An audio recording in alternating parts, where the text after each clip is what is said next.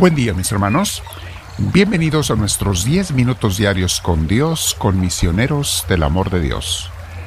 Vamos a estar tratando de los sábados, además de una de los 10 minutos de meditación y aprendizaje, ponerles temas más amplios sobre una predicación o sobre un curso.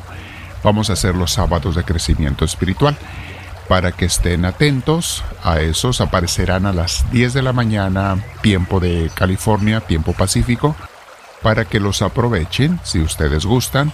Sábado es un día que mucha gente tiene tiempo de escuchar más audios o enseñanzas, etc. Por supuesto, quedan grabados en YouTube y en los podcasts y los pueden escuchar cualquier día de la semana. No importa, pero que sepan que los sábados a las 10 de la mañana, tiempo pacífico, aparecerá un curso una enseñanza. Los domingos eh, vamos a concentrarnos lo más que podamos en la Santa Misa. Los locales en el sur de California acudan, acompáñenos en Tustin, California. Y los foráneos vía Facebook Live. Facebook Live lo pueden allí eh, escuchar la Santa Misa. Eh, o asistir a sus comunidades cada quien, ¿verdad? Pero que sea el día de Dios. Bien, mis hermanos, vamos a prepararnos para este día nos sentamos en un lugar con la espalda recta, nuestro cuello y nuestros hombros relajados. Y vamos a dejar que Dios nos llene con su presencia. Comenzamos respirando profundo con mucha paz. Conforme invocamos al Espíritu Santo y le decimos Espíritu Divino, ven a mí, te lo pido, me haces falta, quiero que tú me guíes Espíritu de amor, quédate conmigo, no te vayas, no me dejes, te lo pido por favor. Gracias porque me escuchas, gracias por guiarme Espíritu Divino. Mis hermanos, vamos a meditar en algo hoy que se da en la vida, tiene que ver con nuestro bienestar anímico emocional. Y es que en el mundo hay más bien que mal, pero hay un pero a esta situación. Ustedes verán en las noticias más mal que bien, porque el mal es más notado, hace más ruido y en cierta forma es más atractivo que el bien, que es mayor. Es más el bien que hay en el mundo, pero se nota mucho más el mal, mis hermanos. Es triste, pero es una realidad. En nuestros ambientes sociales, por lo general, son más la gente buena que la gente mala. Claro, estoy hablando de nuestra gente que estamos en el caminar con Dios. Porque si tú eres una persona o alguien es una persona que se mueve en ambientes de bares, de antros, de lugares de vicio, o en pandillas o en lugares de crimen, ambientes de crimen, bueno, allí va a estar rodeado más bien de gente mala. Pero para los que supuestamente somos normales o buscamos una vida con Dios, es mucho más la gente buena y las cosas buenas que pasan que las malas. Pero pongan atención porque en la familia, en los amigos, en el trabajo, en la iglesia, esos son nuestros ambientes sociales, ¿eh? escuela, incluso a veces también hasta los de internet, pero más bien hablo de, de ambientes reales, ambientes sociales reales, no artificiales como son los de internet. Veremos que en esos ambientes hay más gente buena que mala, pero sigue pasando un detalle interesante también allí. La poca gente que te odia en esos ambientes sociales, oílo bien, la poca gente que te odia te critica mucho, mientras que la mucha gente que te ama te defiende poco. Este es un fenómeno que se da. Repito la frase. La poca gente que te odia te critica mucho, mientras que la mucha gente que te ama te defiende poco. Los malos gritan más fuerte que los buenos. La bisagra oxidada hace más ruido que la bisagra sana. Y por lo general, el aceite se lo van a echar a la bisagra más ruidosa, mientras que a la más calladita no recibe nada. Podemos preguntarnos, ¿ok? ¿Y quiénes son las gentes buenas? Respuesta. Aquellos que se preocupan por el bienestar de los demás, no solo de sí mismos.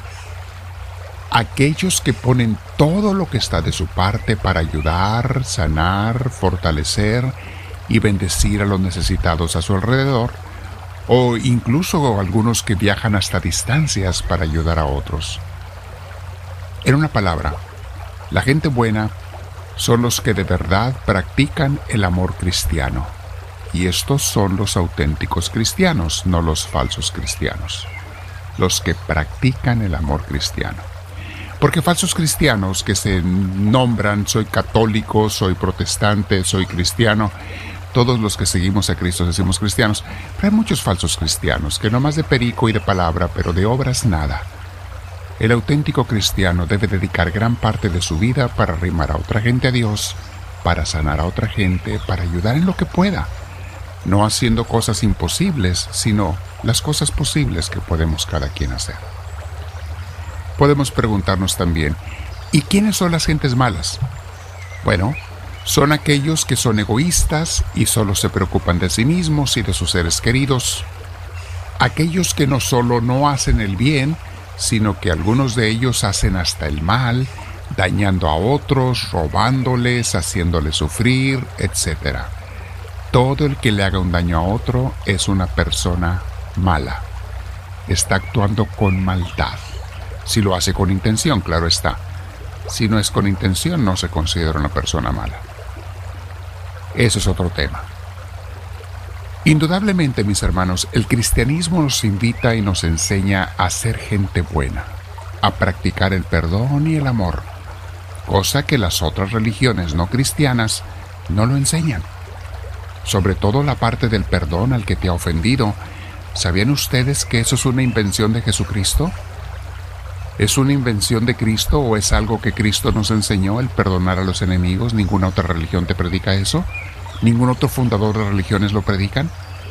Eso es algo propio del cristianismo y practicar el amor cristiano. Tenemos un ejemplo de auténticos cristianos en la Biblia. Bueno, hay varios ejemplos, pero eh, vamos a meditar en uno de ellos, porque como les decía, no todo el que se dice cristiano de verdad lo es. Dice el libro de Actas de los Apóstoles, que es el mismo que Hechos de los Apóstoles, capítulo 2, versículos 44 al 47. Está hablando de la primera comunidad cristiana que se estaban convirtiendo por la predicación de los apóstoles. Y entraban a ser parte de la iglesia, que es esencial, mis hermanos. Es muy difícil, si no es que imposible, practicar un auténtico y completo cristianismo fuera de una buena iglesia cristiana.